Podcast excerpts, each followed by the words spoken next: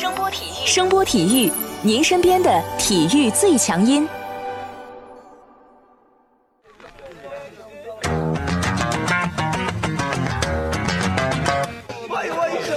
Yo yo, it's boogie time, so come on, let's swing it, alright?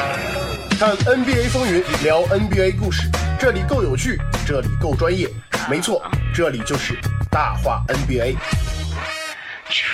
I be the show, make a room, shake it, shaking it down. I be the nigga with a high profile. Everybody come on, we be the shakers with a crazy style. And then shocking the world, cause we the flow, shake his beat, make us rockin' the city. 欢迎大家来继续收听我们的大话 NBA 节目，我是有才哥。大家好，我是小老弟问你个问题啊，啊，说如果你刚买了高价的球票，但是发现你想看的明星轮休了，你会有什么反应呢？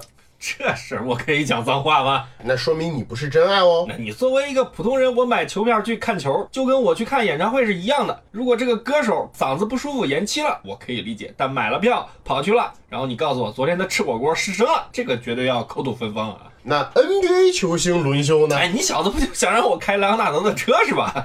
上周四有场比较焦点的比赛，快船在主场迎战雄鹿字母哥大战这个莱昂纳德是吧？，MVP 对阵 FMVP 啊。上个赛季，小卡在东部混了一个赛季，玩大发了啊，跟字母哥和恩比德都开始英雄惜英雄。英雄惜英雄，我觉得吧，顶多就是这两个人惦记莱昂纳德比较多一点。哎，那你没办法，你上个赛季打哭了一个，打怒了一个，完事儿了，你提提裤子又跑到西部了，人家去你主场肯定提劲儿啊。更何况这一场比赛是全美直播，绝对在家磨刀磨好几天了。我跟你说，但是吧，这几年流行在这个全美直播里面搞一搞轮休。你要是不敢在全美直播里面轮休一下，说明你在这个联盟里的段位还是不够的啊。这比赛我都敢轮休，说明什么？说明我在联盟里已经是一号人物了。你看看这牌面，全美直播，老子该鸽子你还鸽子你。这就有点太激进了吧啊！咱们公平点来说，轮休这个东西在很多体育项目里面都很常见，因为赛事密集，比赛强度大，再加上球员健康的这个状况，球队对自己的核心适时的进行轮休，是保持自身竞争力的一个常用手段。况且 NBA 还是个球员伤病多发的竞技体育联盟，你高密度的比赛和激烈的对抗，你很难有球员能够长期保持全勤的。这个道理大家都是懂的。最近这二十年吧，你说玩轮休玩的最夸张的，我觉得应该是波波维奇吧。当年马刺跟热火搞全美直播的时候，老头儿一次性轮休了五个主力，包括那时候莱昂纳德也是轮休的这个主角之一啊，才二十一岁直接就轮休了，直接搞得这个联盟很尴尬，最后出了一个相关的规定啊，禁止球队在全美直播的时候无故轮休球星。但马刺的 GDP 在这么漫长的时间里面能保持如此强的竞争力吧？除了这个科学的训练手段和球员的自律以外，轮休其实起到了相当重要的作用啊。这次莱昂纳德轮休啊，快船其实是给联盟提前打的报告了，也获得了联盟的同意。但是你这老李头儿里弗斯就不知道哪根筋不对了。人家采访他的时候问他莱昂纳德的伤势，这货来了句：“ 莱昂纳德感觉很不错、啊。”这就让联盟伤自尊了。你们这合伙逗着玩儿啊，是不是？哎，这个确实是伤感情了。本来你这球票卖的这么贵，我做球迷，我是为了来看莱昂纳德和字母哥的激情碰撞的。你不打，本来这个球迷就有意见了，然后你这边又一句话把联盟办公室的人卖了，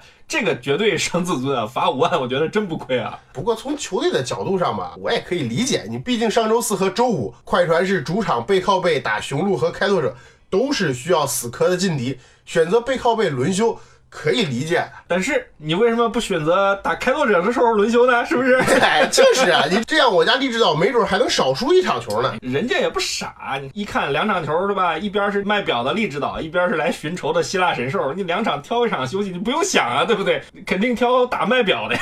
你家才卖表的啊！不过你这么说也确实有点道理啊，这属于摆不上台面的理由啊。玩笑归玩笑啊，但是不能说没道理啊。大雄鹿跟字母哥直接对话，大家都是前锋，很容易就碰撞放出一些激情的火花，对吧？你万一打不好还输了，你全美直播多没牌面，赛后肯定又会遭遇一大波媒体的各种挑事儿文章，光是个轮休没打，一堆人都能站出来说这说那。你包括麦格雷迪都蹦出来说，要是当年谁谁谁来我的场子了，是不是我绝对不休息啊？所以说嘛，你看这万一打输了多不好看啊，这不得被口水淹死啊？你打开拓者就不一样了。首先你看啊，你家利指导不会太激情，顶多被绝杀。另外吧，你大家都是西部的，抬头不见低头见，一个赛季常规赛打好几场，完事儿之后季后赛搞不好还要交手啊，多了解了解没坏处啊。这心里够阴暗的啊！一个轮休你能整出这么多歪理邪说啊？哎，你这一开始挑事儿了，说这会儿赖我，这不合适啊。反正这两场球吧都比较好看啊。快船在上周四惜败了雄鹿，周五的时候呢，小卡和路威爸爸双剑合璧，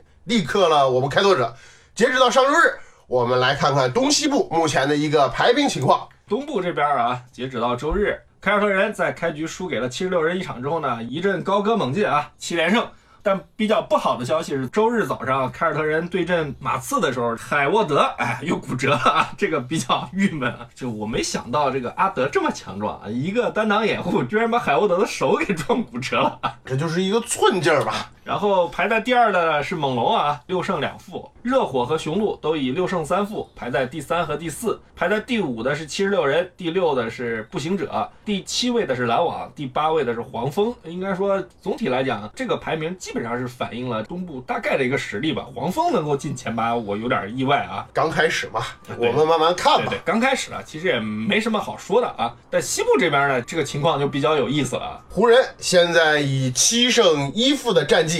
排名西部的第一，跟凯尔特人两支球队相互呼应着啊，都是七胜一负啊，仿佛又回到了那个黄色对绿色的年代啊。嗯，第二名呢是约老师率领的掘金，第三名呢是德州某队。比较意外啊，估计有朋友也找了什么方法去看他们的球了啊，大家也是看着骂着，但打着打着人家就排到第三了。第四是搞了轮休的快船啊。应该这样说，从第三一直到这个西部的第六，这四支球队啊，全部是六胜三负，分别是马赛克、快船、爵士，还有独行侠。应该说，独行侠在这个赛季开始这个阶段的这个成绩比较让人意外啊。其实主要是小帅哥东契奇打得好啊，两个欧洲组合非常的厉害啊。然后第七位和第八位。分别是太阳和森林狼啊，这个就比较有意思了。这两支球队啊，确实有些让人没有想到。森林狼吧还好，毕竟人家队里有唐斯跟维金斯。太阳嘛，一般我们提到这支球队的时候，都说谁遇到他啊，什么什么什么什么什么。对对对，此处省略很多字。但今年好像碰见谁就干谁啊，比较猛。所以我们瞅着机会再去说这两支球队啊。赛季刚开始很不好说后面会打成什么样，但是往后呢，就有比较多的老牌强队了啊。马刺排第九，雷霆排第十。开拓者排第十一，哎，这个真的比较惨啊！但是最让球迷们意外的就是连续五年出现在总决赛舞台的这个金州勇士，目前是两胜八负，排在西部第十五位。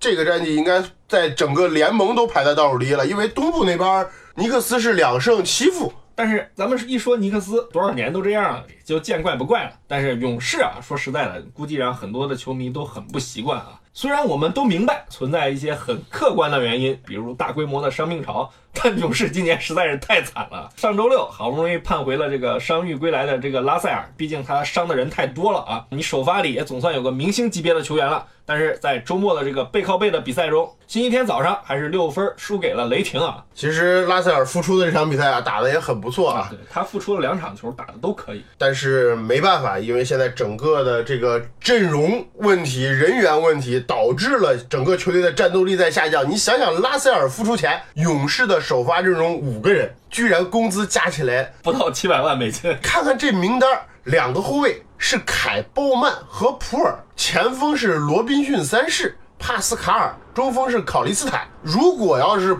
不给我说这是常规赛，光看这个名单的话，我真以为这是在打夏季联赛呢。这五个人也很有意思啊。考利斯坦夏天呢？跟国王合同到期之后呢，一直没有球队给合适的筹码嘛，只有乔帮主的黄蜂开了一个九百万的合同。这个小考神一咬牙一跺脚，走了真考神去年的路子，底薪来到了勇士。剩下的四个人啊，凯鲍曼是个落选秀啊，跟勇士签的是双向合同，工资是七万的年薪啊。普尔是一九年的二十八位秀，罗宾逊三世是一四年的第二轮十号秀，跟勇士签的是一个两年的一加一的合同，第二年是球员选项。他的工资呢，现在有两个版本，有说一百六十二万的，也有说一百八十八万的。因为这个信息有限嘛，我估计啊，可能这个一百八十八万的版本属于合同总金额，但肯定了，里面有相当多一部分的非保障部分啊。咱们也不管这个啊，咱们就取一百六十二万算着。帕斯卡尔是一九年的二轮十一号秀，三年的合同啊，今年的工资只有九十万美金啊，就用这么一个首发啊，勇士硬是在这个常规赛里面硬顶了三场，而且还干掉了某个人的这个开拓者啊。相比较这些年，我们已经习惯了勇士的这个星光璀璨，这支勇士已经完全变成了另外一个样子。很不幸的小道消息是，库里他的伤情可能比预期还要严重一些啊，很可能他缺席的时间要超过三个月。再加上之前已经伤掉的克雷、格林以及鲁尼啊，勇士本赛季其实已经深深的陷入了伤病的泥潭。而且在周日最近表现非常不错的这个帕斯卡尔屁股也受伤了，不知道怎么伤的，反正没打。勇士又少了一个能用的人啊！勇士球迷目前最难受的地方是啊，即使拉塞尔和格林全部伤愈回归之后，这支球队的战斗力依然是个很大的问号。勇士刚才已经说到了，已经连续五个赛季进入到了总决赛。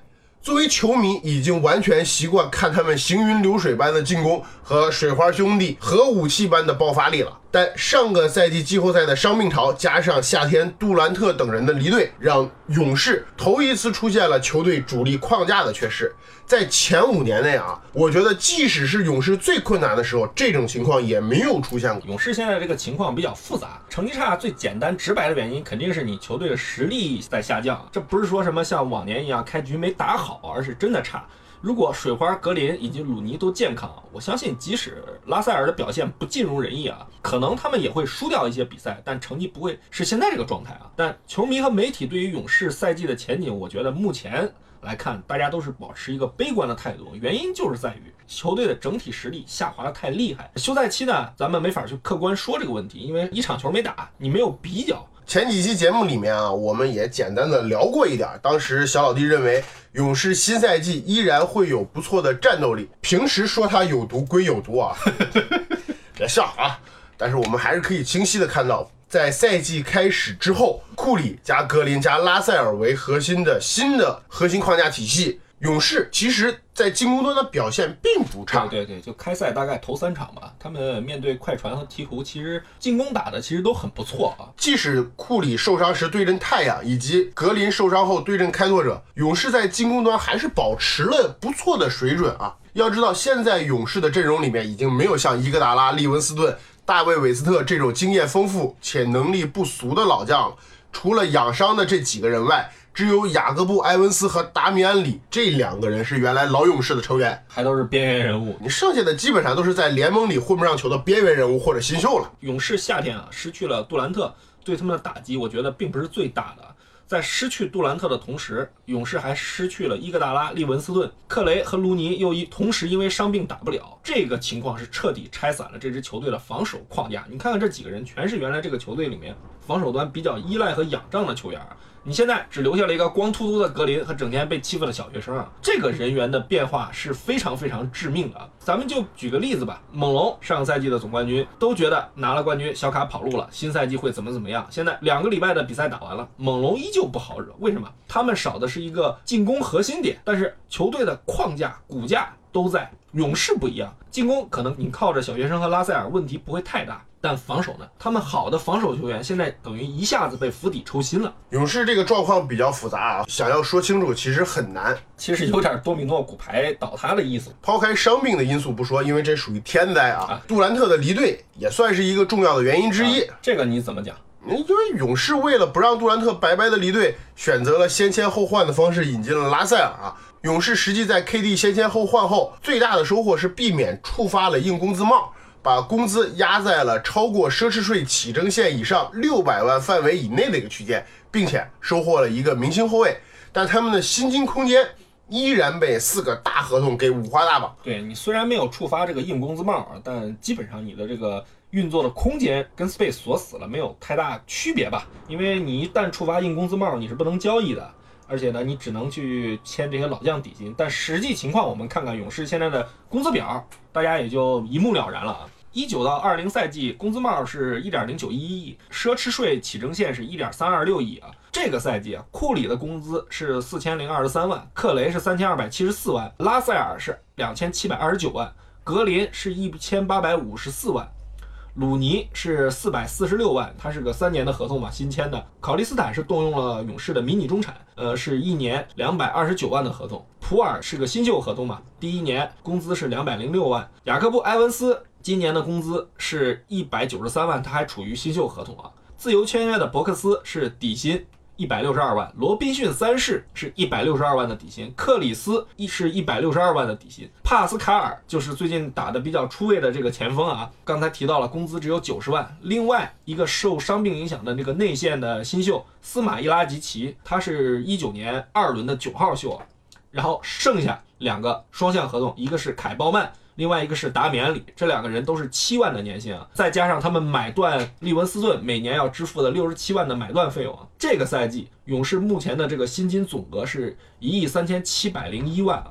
从这个工资表咱们不难看出来啊，单单是勇士的这四个大合同已经占据了球队一点一八亿的空间，再加上卢尼的这个四百四十六万，这五个人是勇士计划的新赛季的首发五虎。抛开伤病先不说。五个人的工资已经达到了一点二三亿，距离触发硬工资帽只有九百万左右的距离。但勇士要用这九百万的空间去填十个球员的位置，怎么办？现在勇士啊，已经不是以前联盟里向往的那个球队了，更何况有点实力的人也要挣钱吃饭，所以造成的结果呢，就是勇士在自由市场上。只能用新秀和一帮子边缘人物来填补球队的这个空缺，这也就是为什么今年夏天他们签了两个新秀，到最后连克里斯这种被卖遍全联盟的货色都被勇士重新捡回来了。这里得说一下啊，勇士签克里斯也实属无奈之举。这个确实啊，当时球队的两个内线考利斯坦和鲁尼在开赛之前都伤了，必须要去引进一个中锋，你最后无奈把之前表现不错的替补前锋麦金尼给裁掉了，腾个位置给克里斯。他也是成为了勇士薪金空间的牺牲品。从更深层次讲讲吧，这也是勇士目前建队思路的一个牺牲品吧。不管当时季后赛结束之后伤病的情况如何，他们选择了先签后换，得到拉塞尔，并且给了格林一个大合同。我觉得作为球队的管理层，我相信不管总经理还是他们这一帮子制服组，也明白这意味着未来要牺牲勇士自己的阵容深度以及球队在运作上的一个灵活性吧。只是突如其来的这个伤病潮，成为了压垮勇士的最后一根稻草吧。大家已经习惯勇士是一个强队了，搬了新主场，老板的包厢卖的也是数钱数到手抽筋儿啊。但勇士的境况啊，跟预期可以说是完全相反的。这没等到克雷回来了，现在库里是这个样子，伤的也挺严重。新来的拉塞尔跟水花的任何一个人比，你完全不在一个段位。这个赛季接下来他们该怎么办？现在有个很普遍的说法，就是勇士干脆就摆烂吧，搞个好一点的选秀位置，然后等到队里面的大神们把伤养好，明年重新来过。还有比较激进的说法呢，就是可以考虑去交易拉塞尔，甚至是格林来换一些筹码，或者去释放薪金空间的合同，等明年重新来过。反正总之的核心点呢，就是今年放弃，明年重新来过，区别就是要不要放弃自己的核心球员。你不管怎么选，我觉得哪怕像科尔说的一样，哎，我们不放弃，库里伤好了回来，我照样让他打，我觉得都是很勇敢的选择。要知道，勇士现在的这个主场可是在旧金山的大通中心啊，虽然跟着奥克兰隔个跨海大桥，但是他们现在所处的位置是全美国最富裕的地区啊。球队老板搬到这儿也是看中这里巨大的市场潜力。当地球迷的热情呢，从这个之前的这个球票的销售情况和包厢卖的情况已经能够看到了啊。这个赛季你可以因为这个客观的因素打不好好的成绩，但不代表你明年可以继续这样。按照你刚才讲到的说法里面提出放弃这个赛季啊，首先一点，勇士如果不改变现有这个阵容的框架，他们其实明年在自由市场上更没有任何灵活性。这话怎么说啊？因为我做了工资表，里面不光有这个赛季的，还有下个赛季的。咱们可以简单看看啊。假设咱们刚才提到的这个勇士既定的这个首发嘛，四个大合同加鲁尼这五个人不动，明年单单他们五个人的工资，你知道要达到多少吗？一点三四亿美元。咱们来简单看一下啊。二零到二一赛季，库里的薪水要涨到四千三百万一年，克雷是三千五百三十六万，拉塞尔要涨到两千八百多万，格林他的合同要有变动了，因为他是提前续约。然后下一个赛季，他的合同要开始执行新合同的这个工资标准，就变成两千两百二十五万了。卢尼工资变化不大，是四百八十二万。单单这五个人就已经达到了一点三四亿。除了他们五个，球队里面目前背着明年合同的人，包括普尔、贾克布、埃文斯，他是球队选项；帕斯卡尔、斯马伊拉吉奇以及利文斯顿的买断合同。咱们先不管贾克布、埃文斯会不会被放弃啊。单这五个人加起来，下赛季他们的工资是七百八十九万。下个赛季勇士可以预估出来的一个十人名单，他们的工资就已经达到了一点四一亿左右，可能还会多一点，因为咱们没有仔细抠这个零头啊。那你根据这个休赛期 NBA 公布的这个工资帽，下个赛季和这个赛季的工资帽大概是一致的，都是一点零九一亿。也就是说，勇士如果选择保留现在的核心阵容，明年他们依然在休赛期无法进行交易。首先啊，他们要处于硬工资帽的状态，硬工资帽是超过你这个。奢侈税起征线六百万范围，你就要触发硬工资帽，就是咱们常说的土豪线。勇士单单这十个人已经超过了这个一点三八亿多的这个土豪线啊！如果他们想交易、想运作，除了签老将底薪以外，只能先裁人才能去寻求运作。自由签约也是只能使用迷你中产和底薪。说白了啊，对交易市场上的高质量的球员来说，他们在工资上会完全没有吸引力。而且按照你刚才的说法，寻求交易拉塞尔，那么。回到我们刚才说的这个规则，他们目前的状态是可以交易，因为他们没有触发硬工资帽。但如果等到明年休赛期了，那勇士除非提前裁掉一些角色球员，或者这个赛季做了交易去释放薪金空间，降低到这个土豪线以下，不然按照刚刚算的账啊，勇士没有办法进行操作。那按照你的逻辑来说，勇士这个赛季提前进行交易，对于他们来说是一个最合适的选择了。按照我的理解是这么一回事儿，但问题是你去交易谁？这对于现在的勇士来说，又是一个很扯的事儿。为什么这么讲啊？先说拉塞尔吧，你目前勇士里面最具有交易价值的一个球员，其他人他们也不会交易吧？我估计年轻有能力，但问题是交易是双向的，谁要？很多球迷和朋友跟我聊天的时候都说，哎，这拉塞尔其实很有交易价值，现在打的又不错，数据又好，对不对？但这么大一个合同，如果以释放薪金空间的角度来说，联盟有几支球队？愿意接手的，咱们掰着指头查嘛。目前联盟里面能想到的一些即将到期的大合同，比如贝兹莫尔，哎，是一个。埃文特纳，呃，是一个，这俩老兄，一个一千八百多万，一个一千九百多万。然后灰熊的钱德勒老兄，哎，他可以，他可以，对吧？你这都是可以在工资上进行匹配的老兄，你甚至包括小加都是可以跟拉塞尔进行匹配的嘛。贝兹摩尔和特纳其实从合同上来看啊，金额还不够单独去匹配拉塞尔，因为这个交易嘛，要讲究这个薪金匹配啊。我们在之前的节目里面也讲过，不能超过这个一百二十五加十万的一个上限啊，肯定需要天头进行补充。但你如果去交易他们两个，其实明眼人你都知道你要干。嘛？人家会不会说你给我好处才去接手，就是个问题了。你比如贝兹莫尔，他的工资是一千九百多万，跟拉塞尔有接近八百万的差额。按照交易规则，你必须有天头去配平。但从功能上来讲，拉塞尔如果去了开拓者，跟双枪是完全重叠的。你开拓者不可能去没事干把他换过来，除非有第三方介入，这样呢交易又会变得更为复杂。而且呢，勇士可能也会被迫接受一些不想要的筹码，他们不一定能接受这种条件。毕竟这年头，各个球队的经理都跟猴子一样精啊！那埃文特纳和钱德勒·帕森斯应该算是不错的人选吧？而且老鹰现在正在重建中，他们也有足够多的年轻人去凑合同，而且钱德勒自己的合同也是足够可以跟拉塞尔去匹配的。够是够，但是还是一个问题啊，咱们得问那个主角老鹰要不要？球队已经有特雷杨，而且明显已经确立为核心了。新赛季二年级的特雷杨打成什么样子，大家也都看到了。虽然被我奶了一把吧，但是还是生龙活虎的啊。拉塞尔如果去了，组成双枪是可以的，但是这是我们球迷自己的看法。老鹰毕竟是主角，特雷杨也是主角，他们怎么想，我们就不知道了。如果说用特纳来交换的话啊，老鹰如何匹配也是一个问题。那你觉得小加索尔怎么样？呃，其实小加索尔是个很不错的选择。但还是那句话，洛瑞续了一个一年三千万的合同，队里还有个范乔丹啊，拉塞尔来了啊，看起来很美，跟洛瑞和西亚卡姆组成一个比较有明星味儿的组合，还是一那个问题，咱们得问这个主角感不感冒，猛龙要不要他？咱们只是提出一种可能性嘛，能不能行咱们就不知道了啊。其实我觉得比较有可能的是纽约啊，他们那里有不少一年的合同或者第二年。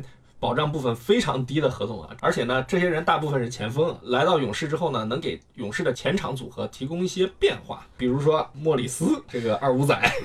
哎，你这么一说，好像有点道理啊。而且纽约现在也没什么好后卫啊，也不能说没什么好后卫吧，他们重点培养的是这个小丹尼斯史密斯和这个巴雷特。巴雷特其实可以打三号位，拉塞尔去了不是不可以，但还是那句话嘛，你怎么忽悠人家？纽约是想要明星。但拉塞尔是不是他们想要的，就是另外一回事了。反正我觉得拉塞尔是处于一个有价值，但并不一定在市场上很吃香的球员。他对于很多球队，其实他不是必需品，你知道吗？他就差那么一点点儿。你就像森林狼之前都传想要拉塞尔，但森林狼最后不是也没有动手吗？吸引力有限。相比较拉塞尔，刚才你说到的那个比较激进的交易选择如何？你说的是格林是吧？对对对，啊，我觉得交易格林特别不靠谱啊。首先，这个格林是勇士的体系核心，虽然现在年龄大归大啊，嗯但没他勇士这套东西还真玩不转。其次，这家伙目前是勇士在更衣室里面的领袖，也是球队的选择。你除非他年龄太大或者状态出现严重的下滑，我觉得勇士不会轻易去选择动他。你觉得呢？其实从勇士夏天跟他续约一亿的合同啊，我觉得其实大家也能看出来，从球队的这个角度来来看啊，只要他在水花兄弟健康啊，这个铁三角的组合能力上，我觉得大家没有必要再说了。但是不可否认的是啊，我觉得这个格林啊，在上个赛季干的一些事儿啊，可以说他间接的导致了勇士这个豪华阵容解体的一个主要原因吧。你看，你这是准备黑人家了是吧？没没没没，咱们就事论事的说啊，要没他那句话，杜兰特我觉得也不一定会走。但是存在这个可能性嘛。咱们公平的讲，格林那句话，可能现在说好像又有点回去炒冷饭的意思啊。但咱们公平的讲，格林这句话讲的确实没错，只不过有点伤人啊。啊，这倒是啊，因为杜兰特没去勇士之前，你勇士也是夺冠了嘛。但我想说的是，没有杜兰特，你勇士真不一定能拿到两连冠啊。所以说嘛，就是根儿上来说，我始终觉得他是有一定原因的啊。更何况杜兰特当时是他拿大合同的一个潜在的威胁，咱们不能说他是故意这么干的，但从结果上来讲，他受益了，而且他洗不清这个嫌疑啊。但是我觉得呢，这个赛季帕斯卡尔这个球员的出现啊，有点让人看到格林替身的意思啊，似乎也给球迷一个让球队去交易格林的理由了。帕斯卡尔应该说，从开赛到现在啊，打得非常非常的好。作为一个角色球员吧，他表现得相当成熟。我觉得这是跟他打满了大学四年的球是有直接关系的。天赋和成长性来说，可能他不如那些高位秀啊，但就作为集战力来讲，他目前这打的这十场球，我觉得是相当出彩的。你看，现在场均是出场三十点六分钟，十六点四分。四点二个篮板，一点六次助攻，投篮命中率是百分之五十四点一，三分命中率是百分之三十一点六，球权使用率呢是百分之十八点二左右啊。但是呢，我始终觉得他出彩的一个直接原因是勇士现在传授的锋线给了他这个机会啊。他目前的这个直接竞争对手是谁？克里斯，还有今年的三十号秀斯佩尔曼以及罗宾逊三世啊。在遭遇严重伤病潮的勇士队内，他算是成功抓住机会打出自己风采了。现在有点那个成为一个勇士比较依赖的进攻点的一个倾向啊。这个家伙呢，在进攻端的身手非常的全面，进攻的技巧呢也比较多，打法应该说是非常符合勇士的风格。对，从目前他的表现来看啊，这是个勇士这几年一直都比较缺的那种，可以在四号位上有非常好自主进攻能力的球员。你原来的贝尔和鲁尼在进攻上都不如他，比起之前的老同志斯佩茨和大卫韦斯特来说呢，又更有活力一些。而且他跟格林比啊，他有很强的这个自主持球攻的能力。格林这几年在这方面退化的非常厉害。防守现在因为勇士的整体太差了啊，咱们很难去评价他是否是一个合格的防守者。一帮子水货，你没法在水货里面评他到底水不水啊。对你，更何况你对一个二轮秀，你能要求他什么还？现在如果说他可以代替格林啊，我觉得有点奇怪啊。你可以说是勇士又淘到了一个宝贝，那么我觉得你为什么不让他跟格林同时在场上？你为什么不让他像之前的斯佩茨、巴博萨一样，成为这个球队板凳上的一个主要的轮换呢？一说，哎，他可以代替格林，那他在球队进攻端的组织能力能跟格林相比吗？就搞得你现在还有机会签一个比他更好的人一样，我觉得。但他表现出自己的东西嘛，一个合格的四号位猛男嘛。所以我觉得，我不认为就是勇士会交易格林啊，而且只要有水花在，格林也始终会是这个球队的脊梁。格林是有他的不足，而且呢，恰恰是这个帕斯卡尔在这个节骨眼上出现，他在某种程度上可以弥补格林的一些缺陷，而且他能给球队带来很多的多样性。所以我觉得啊，无论是格林还是帕斯卡尔，目前来看，我觉得他们两个人都不会成为勇士考虑的这个交易的人选啊。更别提你帕斯卡尔，这是才合同第一年，多便宜啊！你没有交易他的理由。而且就像之前提到的一样啊，他们选择了在有三个亿元合同的情况下，继续给格林开出一个一亿的合同。这某种程度上来说，也是告诉我们，球队的管理层更倾向去保留自己打造的水花加格林的体系。对，这在他们眼中是球队的根基，可能吧，这也是当时杜兰特跟格林发生矛盾之后啊，让杜兰特做出离开选择的一个根本原因吧。所以你觉得，如果选择交易走一个明星的话，这个球队还是更倾向于交易拉塞尔，是吧？对对对，因为交易拉塞尔可能对于勇士的现状是个不错的解法。那有可能我受制于自己的这个水平限制，想不到更好的解决方案。但我觉得交易走拉塞尔对于勇士和球员本身都是其实不错的选择。球员本身，你别管拉塞尔是否愿意，他始终是被作为这个杜兰特走后的一个重要引援。可能他自己也没想到会在这种情况下来到勇士这样一个球队，你不觉得他承担的压力会很大吗？特别是现在这个情况，你现在一旦打不好，你压力全在他身上了，别人不会去说格林为什么不会站出来，没人会要求他站出来。对，因为大家对他的印象已经有定性了，你更不会去说那些年轻人打不好。对对对对对，只会说你拉塞尔拿着全明星的工资干不了全明星的活儿，而更重要的是。拉塞尔的功能在勇士并不是独一无二的，后面还有库里和克雷呢，那两个复出了，你这个功能其实作用也就不大了，对不对？对，但格林是他，你缺不了啊。现在可能他放到其他球队，并不一定能打得多，怎么怎么怎么样。但对于勇士那可不一样啊。呃，拉塞尔在勇士的工作其实跟在篮网没区别，但别人对他的看法和要求现在完全不一样了。我觉得吧，这既是压力也是动力啊。如果他这个赛季在勇士冲出来了。我觉得呢，可能会像他当年离开湖人一样，再次进化，变成一个更好的球员。但也存在这个顶不住巨大压力的可能性嘛？自己身价打没了。我觉得按照这个说法，咱们从一个普通人的角度上来讲，或许离开这个球队对他来说也并不是什么坏事啊。有没有他，我觉得这个赛季勇士想追求好的成绩就太难了啊。对，但他可以成为勇士恢复自己元气的一个重要砝码。我相信勇士选择先签后换拿到拉塞尔。一定是考虑过这方面因素的。勇士现在目前是陷入了一个困境，没人可用。包括这个引进的这个考利斯坦，原来抱怨在原来的球队没机会，现在来勇士了，正好碰见这么一个节骨眼，给你机会了，你怎么样呢？这帮人现在实力确实差。那面对一个这样的一个困局，就要看你勇士怎么解。我觉得这个是新赛季球迷对于目前这个勇士啊更关心的一个方向吧。想出成绩，我觉得不是说不可能啊，难度太大。大家对于勇士未来的路该如何去走？对于勇士这赛季的前景还有没有希望呢？都可以发表自己的看法和建议，跟我们来互动留言啊！好，感谢大家收听我们这一期的大话 NBA 节目，我是有才哥，感谢大家收听，我是小老弟。